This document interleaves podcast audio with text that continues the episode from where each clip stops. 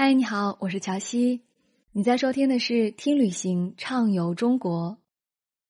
隋唐洛阳城在北宋末年废弃，新的洛阳便以原来的东城为基础，最终发展为金元明清的河南城府，也就是当地人口中的洛阳老城。丽景门是老城西大门，不过现存的是一九九二年重建的仿古建筑。城楼里的牡丹瓷博物馆、洛阳三彩博物馆以及回顾洛阳历史的展馆才是看点。穿过丽景门，便是老城西大街，每走几步就能看到打出“河南非物质文化遗产”牌子的小吃店。这里一直到十字街都是热闹异常的美食街。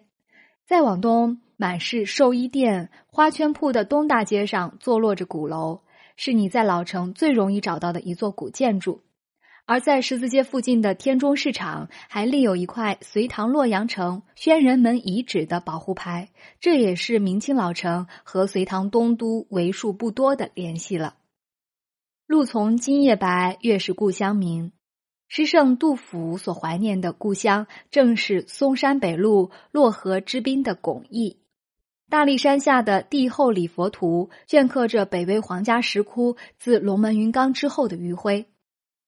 黄村窑中烧制的三彩杯，曾盛满了大唐的繁华与绚丽，而宋代的皇帝们则把这里营建为他们身后的极乐世界。可惜风雨千年，如今仅剩下散落田野间的石刻，还在守护着最后的皇家尊严。今天的旅行者或乘坐高铁，或沿三幺零国道来到巩义，正是为了仿古与怀旧。那就不妨做一天走灵人，去看一看那些沉睡于树木麦田间的石像生。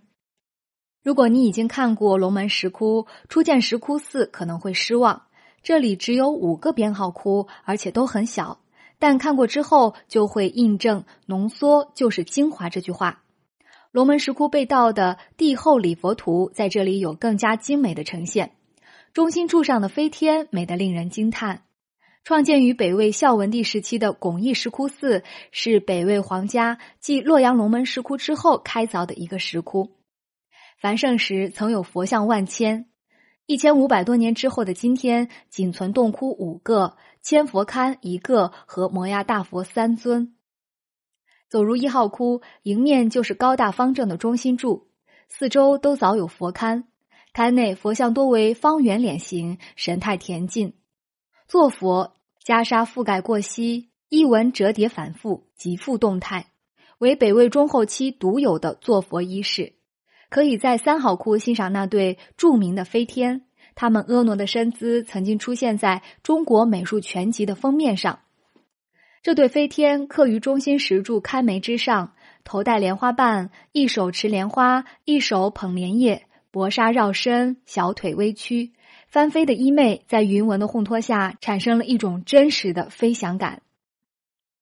走灵是历史古迹爱好者中的一种说法，指的是走访那些埋葬着古代帝王将相的土冢和山林，寻找残存的陵园与石刻遗迹。来到巩义，不妨在遍布北宋皇陵的田野间客串一天走灵人。除了市区的永昭陵和永后陵，其他六座宋皇陵散布于周边村镇中。宋真宗永定陵已经修整一新，收起了门票。陵区内的神道与石像生保存最为完整。镇陵将军斜卧执斧的形象与其他宋皇帝陵都不同。现在这里也是赵氏后人祭祀祖宗的场所。再往西南方向走，是相距不远的永熙陵、永昌陵和永安陵。永昌陵是大宋开国皇帝赵匡胤之陵，但破坏较为严重。陵台上杂草丛生，田野间散落着部分残像，目前正在进行修复和开发。宋太宗永熙陵的四门阙台基址、乳台阙台基址和上宫六十四件石刻全部保存完好。神道前的广场现在是村民休息的公共场所。永安陵地上部分几乎荡然无存，可以不去。洛阳美食名闻天下，有几样还真是洛阳独有，例如不翻汤、酱面条、燕菜等。除了面食，洛阳人尤其爱汤，著名的水席更是将汤菜的做法发挥到了极致。去真不同品尝水席大宴，或者去老城区十字街吃吃小吃，都可以列入你的洛阳体验清单之中。